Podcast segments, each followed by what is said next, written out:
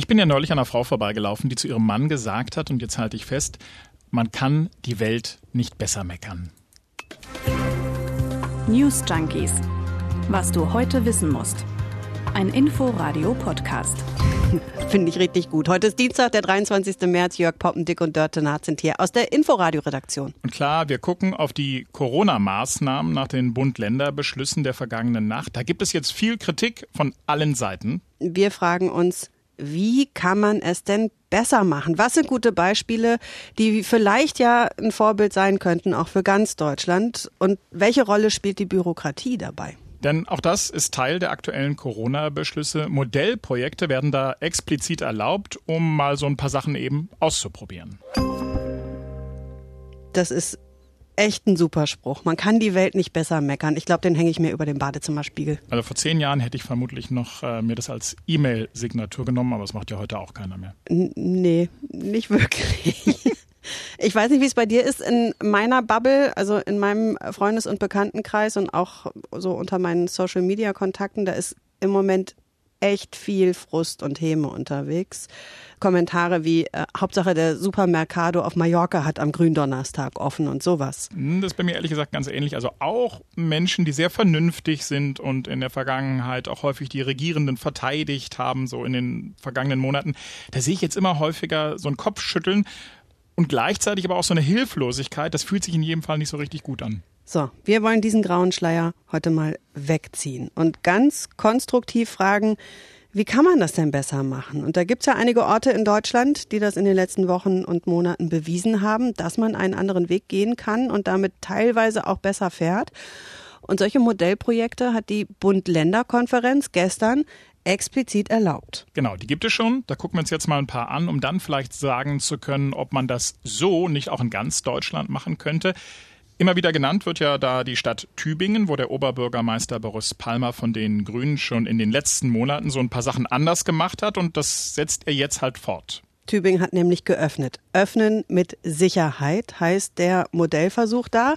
Seit einer Woche genau kann man ohne Termin in Klamottenläden gehen, zum Friseur, ins Kino, ins Theater oder auch draußen Wein trinken, was essen, so richtig an einem Tisch und vom Kellner gebracht. Klingt super, oder? Aber mhm. eben mit Sicherheit, oder? Also da wird getestet. Ja, genau. Steht auch auf großen Anzeigetafeln. Erst testen, dann shoppen, Testpflicht in Innenstadt.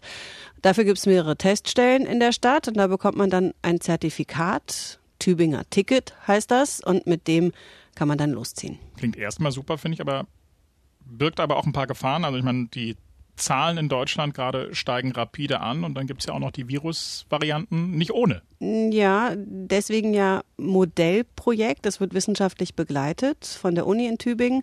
Ist jetzt erstmal auf drei Wochen angelegt und dann guckt man, was dabei rausgekommen ist. Hm, das steht und fällt ja letztlich damit, dass all diese Tests dann auch zur Verfügung stehen und das ist das kommt dazu, dass es dann auch Menschen gibt, die die dann durchführen. Denn, wenn ich es richtig verstanden habe, das sind ja keine Schnelltests. Nee, und äh, das sieht der grüne Oberbürgermeister Boris Palmer auch so, dass das die eigentliche Herausforderung sei. Da sind nämlich allein am letzten Sonnabend über 7000 Tests durchgeführt worden. Da waren fast 100 Ehrenamtliche im Einsatz, also Profis, die das auch können, Tests äh, abnehmen, um das zu gewährleisten. Hm, gut, also es braucht also Engagement nicht nur von denen, die da regieren, sondern auch noch ein paar Leute, die gewillt sind, da dann mitzumachen. Und man muss offenbar auch in Vorleistung gehen, so ein bisschen Risiko eingehen.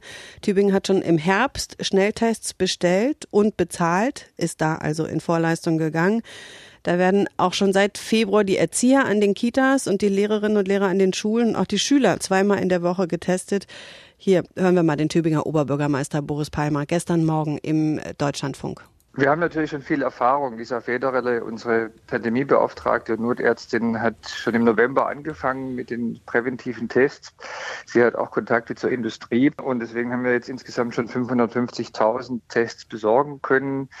Die hat ein Tübinger Unternehmer zwischenfinanziert, weil mit öffentlichen Geldern muss man mit Ausschreibungen arbeiten und kriegt die gar nicht so schnell. Also man muss ein bisschen kreativ sein und die richtigen Leute in der Stadt haben, aber dann geht. Man muss ein bisschen kreativ sein, aber dann geht's. Kreativ ist hier die freundliche Umschreibung dafür, dass er die geltenden Regeln umgangen hat. ist nett. Ja, er hat eben nicht ausgeschrieben. Nee, das kann ich mir nicht leisten, da werden wir nicht fertig. Ich sage, wir müssen jetzt eine Pandemie in den Griff kriegen und das sind die Normalregeln, die alles ordnen und planen wollen, einfach nicht tauglich. Interessant, oder? Das taucht übrigens gleich nochmal auf bei einem Beispiel, das ich mir angeschaut habe. Rostock nämlich, aber machen wir gleich. Für viele gilt Tübingen jetzt als Vorbild. Boris Palmer ist ja auch jemand, der viel und gerne in der Öffentlichkeit für seine Ansichten wirbt. Naja, er macht auf jeden Fall viel Werbung für sein Modell. Deswegen gibt es ja jetzt auch schon einige Kommunen, die das auch so machen wollen und die das ja laut aktuellem Bund-Länder-Beschluss, haben wir eben schon mal gesagt, theoretisch auch machen dürfen. Mhm, und Christian Lindner, der FDP-Chef, hat heute auch schon kundgetan, dass er das als gangbaren Weg für Deutschland sieht. Aber darüber reden wir ja gleich, wenn wir die anderen Beispiele auch noch angeguckt haben. Tübingen, das sich jetzt Dinge traut und anders macht, das hat man auch vorher schon mal gehört. Aber du hast noch ein Beispiel gefunden, Dörte, ne? bei dem man erstmal aufhorcht. Hm, ähm, Augustusburg in Sachsen nämlich. Das ist eine Kleinstadt mit 4500 Einwohnern. Im Moment haben die eine Inzidenz von über 200. Das sind bei der Größe dann zehn Fälle. Deswegen hängen die jetzt noch in der Warteschleife für ihr Projekt. Da liegt es jetzt im Moment noch an der Landesregierung. Das Konzept hört sich erstmal ähnlich an, ehrlich gesagt, wie Tübingen. Die Menschen sollen getestet werden und können dann mit dem negativen Ergebnis geöffnete Läden und Kulturangebote nutzen. Ja, mit dem Unterschied, dass der Bürgermeister dort, Dirk Neubauer heißt er übrigens und ist von der SPD, der will zusätzlich auch mit einem Barcode arbeiten, mit dem man dann das Testergebnis bekommt und der wird dann zum Beispiel im Theater eingescannt. Und auf diese Daten kann dann auch das Gesundheitsamt zurückgreifen, wenn denn dort dann später doch jemand positiv getestet wird, dann kann später eben das Gesundheitsamt auch sehen, sehen, wer da wem nah genug gekommen ist, um sich anzustecken. Was offenbar auch anders ist, ist die Unterstützung der Landesregierung. Da scheinen Tübingen und die baden-württembergische Landesregierung ja ziemlich eng zu sein. Winfried Kretschmann, keine Überraschung, ist ja auch in der gleichen Partei, bei den Grünen.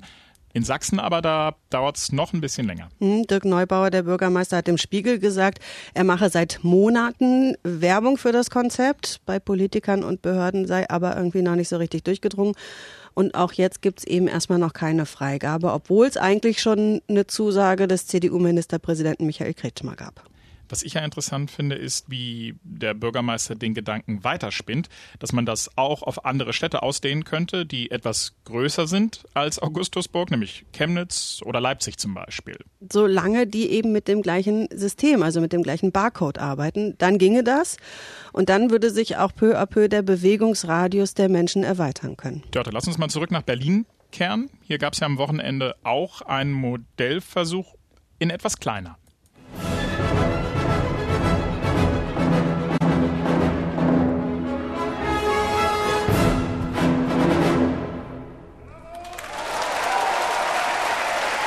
War absolut der Hammer. Es war so genial.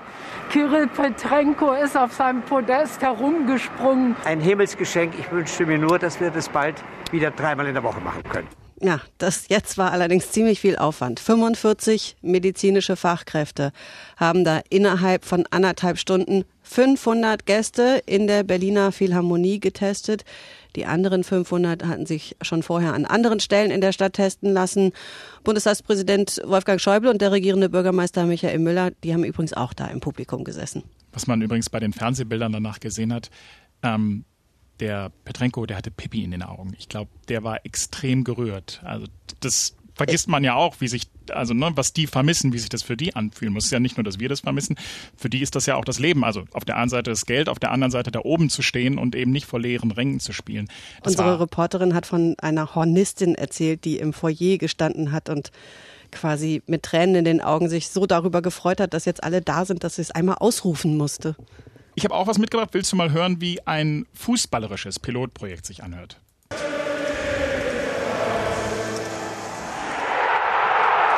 Wenn dann die Hymne gespielt wird und die singen dann alle mit, dann ist das was anderes, als wenn du sonst hier reingehst äh, und singt gar niemand mit. Und äh, also wie gesagt, wir haben es genossen heute. Das war der Trainer von Drittligist Hansa Rostock. Jens Auch Her Musik, aber eine andere Kulturecke, ne? Ah, ja, ist ein sehr weiter Kulturbegriff. Also, das war der Trainer von Drittligist Hansa Rostock, Jens Hertel. Am Samstag durften dort nämlich wieder Fans ins Stadion mit einem deutschlandweit einmaligen Konzept. 777 waren zugelassen, am Ende waren es dann ein paar weniger, aber es klang endlich wieder nach Stadion. Die Besucher, das kennen wir jetzt ja schon aus anderen Beispielen, die wurden vor dem Einlass registriert und getestet. Das läuft sowieso gut in Rostock. Ja. Konnte man in den letzten Wochen und Monaten ja immer wieder lesen, diese positiven Geschichten. Gestern lag die Inzidenz dort bei 23,9. Das ist bundesweit eine der geringsten Sieben-Tage-Inzidenzen, liegt seit Monaten unter 50 in der Stadt. In den vergangenen Tagen phasenweise sogar unter 20. In Berlin, nur zum Vergleich, sind es gerade 99 und in Potsdam, da leben so ähnlich viele Menschen wie in Rostock, da liegt die Inzidenz bei fast 100. Und das hat ganz viel mit Klaus Matzen zu tun. Das ist der Oberbürgermeister, der kommt ja ursprünglich aus Dänemark, ist jetzt aber parteiloser Oberbürgermeister und hat in den vergangenen Monaten vieles anders gemacht. Rostock hat deutlich schneller reagiert als andere hat Schulen geschlossen, als das noch nicht von oben angeordnet wurde, hat eine Maskenpflicht eingeführt und Zoo und beispielsweise auch das Konzerthaus geschlossen. Und Klaus Matzen hat Rostock vor einem Jahr also richtig runtergefahren und gleichzeitig aber auch Mitarbeiter in der Verwaltung einfach mal verschoben und haben aber dann gesagt, Gewerbeaufsicht benötigen wir ja nicht, wenn wir die Gewerbe geschlossen haben. Die können mit in der Kontaktverfolgung.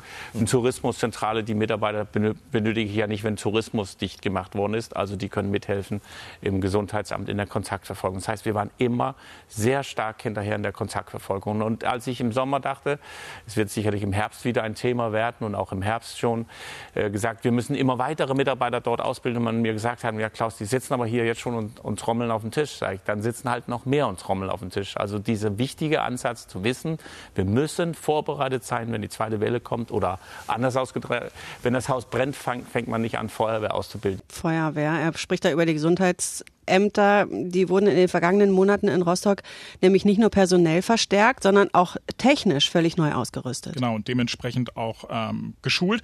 Rostock, auch das ist eine Facette, setzt übrigens bereits auf die Luca-App. Die soll ja in Berlin erst noch kommen. Hm, die Luca-App, das müssen wir vielleicht kurz nochmal mhm. erklären. Mhm. Gastronomen, Einzelhändler und Konzertveranstalter, die äh, können dann einen QR-Code zur Verfügung stellen. Den scannen die Besucher mit der App auf ihrem Handy und dann sind die da eingecheckt. Im Fall einer Infektion können ihre Daten dann direkt und verschlüsselt an die kooperierenden Gesundheitsämter übermittelt werden. Nur die können die Daten dann auslesen und dann mit der Rückverfolgung auch eventuelle Superspreader finden. Je mehr, ich habe in den vergangenen Stunden relativ viel über ähm, Rostock gelesen und ich habe das Gefühl, je mehr man liest, desto mehr hat man auch das Gefühl, dass quasi Matzen den anderen immer einen Schritt voraus ist. Wie Tübingen eben. Und ich sehe da auch noch eine andere Parallele. Der Oberbürgermeister ist ja irgendwie äh, so ein Machertyp, der, der mhm. mit Vorschriften vielleicht auch mal kreativ umgehen kann, oder? Ja, und der ist auch noch, noch gar nicht so lange im Amt. Also erst ein halbes Jahr vor Corona wurde Matzen Oberbürgermeister.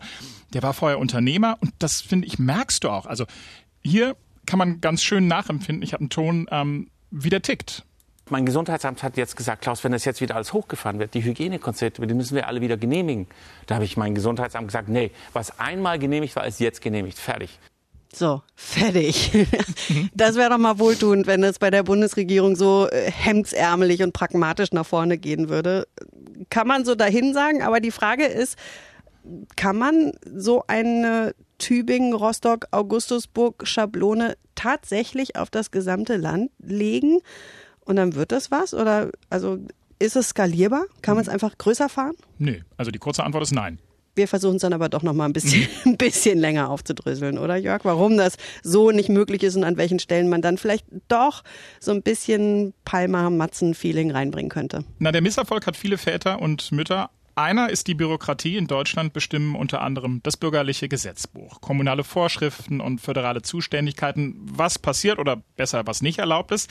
Das hat auch Klaus Matzen feststellen müssen. Der hat da eine steile Lernkurve in den vergangenen Monaten mitgemacht und er beschreibt es an einem Beispiel ganz schön wenn ich zum Beispiel überlegt hatte, jetzt machen wir Rostock auf, ich hätte gerne auf dem Marktplatz vorm Rathaus äh, Zelte aufgebaut zum Testen. Und dann habe ich meine Kollegen gesagt, ruf mal DRK an, die sollen uns äh, da mal was fertig machen. Nein, Klaus, das geht nicht. Also das müssen wir ausschreiben, dann müssen wir das, wie man sieht. Und dann höre ich so raus, also bis ich das durch habe, ist entweder Corona weg oder es gibt schon in fünfeinhalb Jahren meinen Nachfolger und der wundert sich, was machen die ganzen Zelte da am neuen Markt. du Klaus. Das klingt irgendwie nett bei denen in der Verwaltung. Aber der, der so lacht da, das ist übrigens der Moderator Markus Lanz, in dessen Talkshow war Klaus Matzen zu Gast.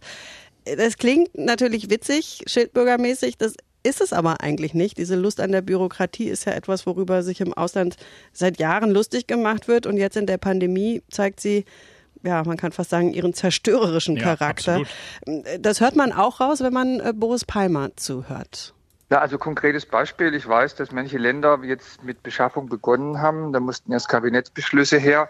Dann wird ausgeschrieben. Dann werden Bedingungen formuliert, die nicht passen. Dann bieten die Hersteller nicht an. Und so dauert es halt in Deutschland vier Wochen. Wir machen halt alles perfekt nach Vorschrift. Und für die Pandemie ist es zu langsam. Das klingt jetzt erstmal so nach Bürokratie-Bashing, das soll es aber gar nicht sein. Denn natürlich haben bürokratische Strukturen und Regeln natürlich auch ganz viele Vorteile. Sie schafft beispielsweise Gleichberechtigung und auch Sicherheit. Also jeder aus der Wirtschaft beispielsweise, der bestimmte Vorhaben umsetzen will, muss den gleichen bürokratischen Prozess durchlaufen. Das schafft für alle da auf dem Markt gleiche Bedingungen, eben auch für die anderen Mitbewerber. Ja, das sollten wir uns vielleicht häufiger ins Bewusstsein rufen. Der Grundgedanke von Bürokratie ist ja nicht die Hürde, sondern der Schutz. Also es gibt bürokratisch ähm, bürokratisch geregelte und zigfach erprobte Abläufe und nur deshalb können verschiedenste Abteilungen mehr oder weniger Hand in Hand arbeiten und all das gibt's aber nicht im Hinblick auf die Pandemie und das ist ein großes Problem. Eines übrigens, was fast allen bewusst ist, nur lässt sich dieser Knoten jetzt nicht mal eben mir nix, dir nix so einfach so zerschlagen. Wenn wir jetzt nochmal auf die drei Beispiele schauen, also Tübingen, Augustusburg und Rostock, dann fällt ja außerdem auf, dass alle drei Bürgermeister sehr pragmatisch unterwegs sind. Also die wissen, was sie wollen und die nehmen auch Risiken auf sich, die sind mutig. Hm, könnte man also auch da fragen, brauchen wir sowas auf Bundesebene im Kanzleramt? So eine Person, die voranschreitet, die Ideen hat, die an den richtigen Stellen auch mal pragmatisch sagt, so machen wir das jetzt, fertig. Könnte man jetzt so wünscht dir was mäßig sagen, ja, wäre toll, aber der Bürgermeisterposten, das gehört dann doch zu dieser Gleichung mit dazu, ist dann doch nochmal was anderes als das Bundeskanzleramt. In einer Stadt muss der sowieso oft hands-on Sachen entscheiden und auf Bundesebene kann eben keiner so einfach durchregieren. Das haben wir ja mittlerweile auch irgendwie zu Genüge lernen müssen. Da gibt's ja dann eben nämlich noch die Bundesländer und dann am Ende eben die Bürgermeister, die ja ganz offenbar manchmal auch, das haben wir auch eben gehört, ihre ganz eigenen Wege gehen. Eine Sache scheint mir jetzt aber schon umsetzbar und auch sinnvoll und das ist die Bindung von Öffnungen an Tests, weil so eben ja unheimlich viele Leute den Anreiz haben, sich testen zu lassen.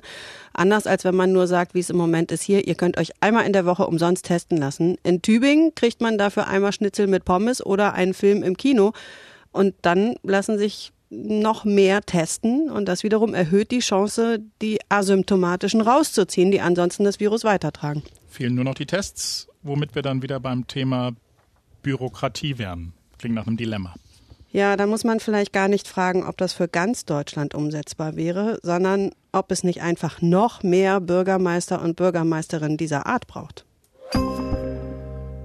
Wenn man sich ansonsten in der Nachrichtenwelt umguckt, dann geht das Ungemach zwischen China und der EU heute weiter. Peking hat jetzt die EU-Botschafter einbestellt und vorher schon wütend reagiert auf die Sanktionen der EU.